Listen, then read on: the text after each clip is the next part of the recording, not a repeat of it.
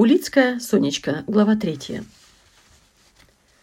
Откуда взялись у истощенного Роберта Викторовича и хрупкой от природы Сонечки силы, чтобы посреди бедственной пустыни эвакуационной жизни, посреди нищеты, подавленности, иступленного лозунга, едва покрывающего подспудный ужас первой военной зимы, выстраивать новую жизнь, замкнутую и уединенную, как Сванская башня, однако вмещающую без малейших купюр все их разъединенное прошлое, ломаная, ломаную, как движение ослепленной ночной бабочки, жизнь Роберта Викторовича с молниеносными и радостными поворотами от иудаики к математике и, наконец, к важнейшему делу его жизни, бессмысленному и притягательному размазыванию краски, как он сам определил свое ремесло, и Сонечкину жизнь, питавшуюся чужими книжными выдумками, лживыми и пленительными.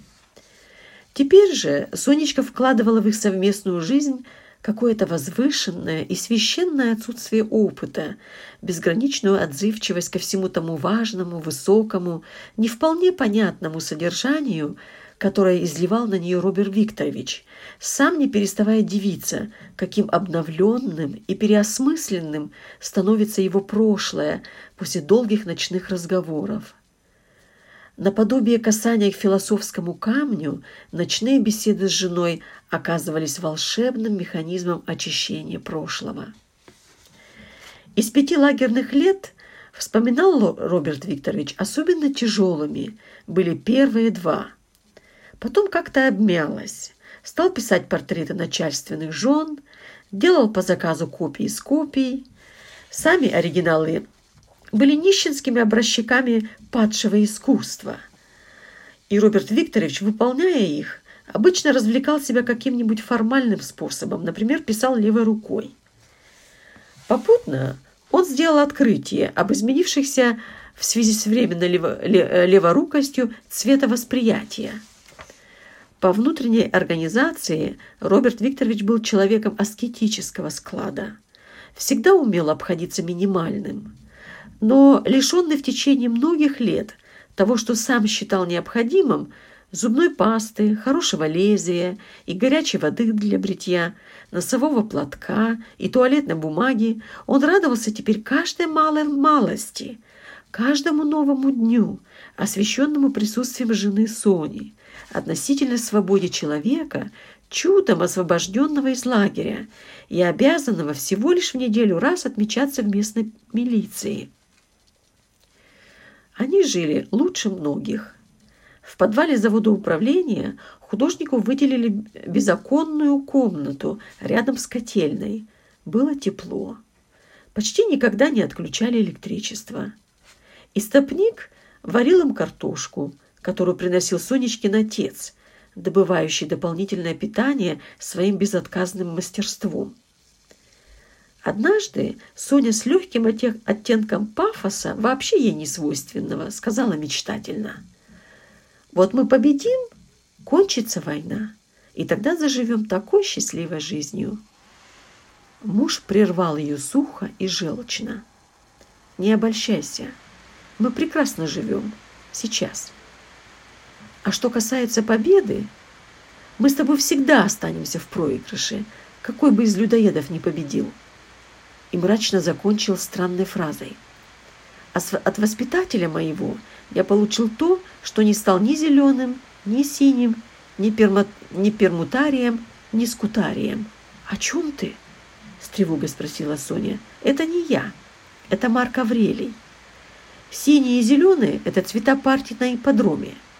Я хотел сказать, что меня никогда не интересовало, чья лошадь придет первой. Для нас это не важно.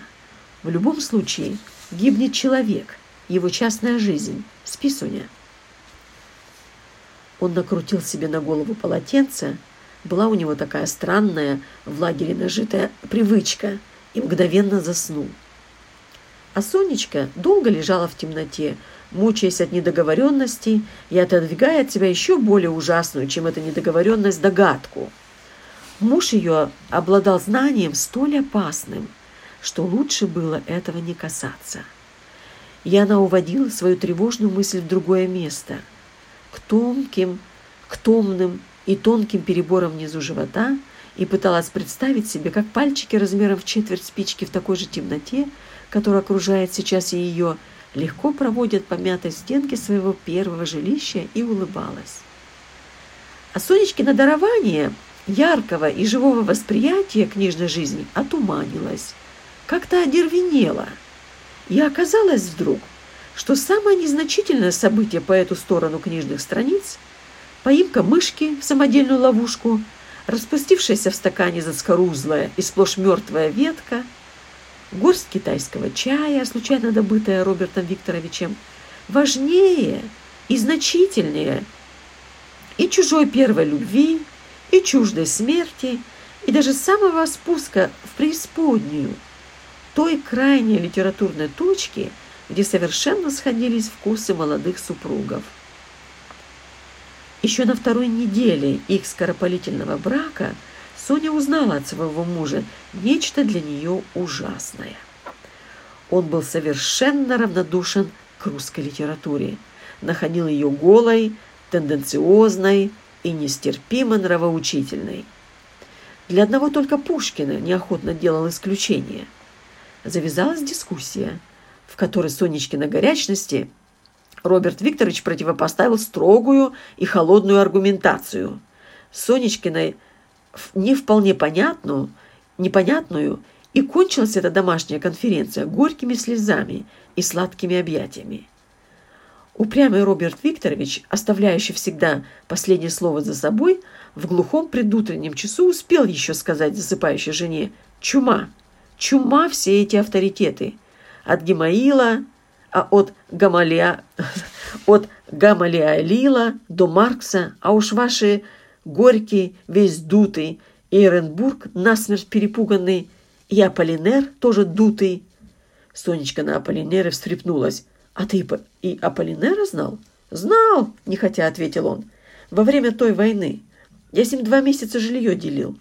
Потом меня в Бельгию перевели под город Ипор. Знаешь такой?»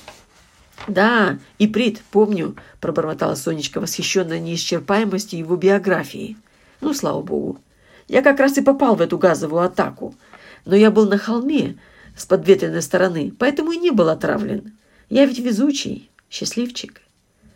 И чтобы еще раз удостовериться в своем исключительном избранническом везении, просунул руку под Сонечкины плечи. К русской литературе они больше не возвращались.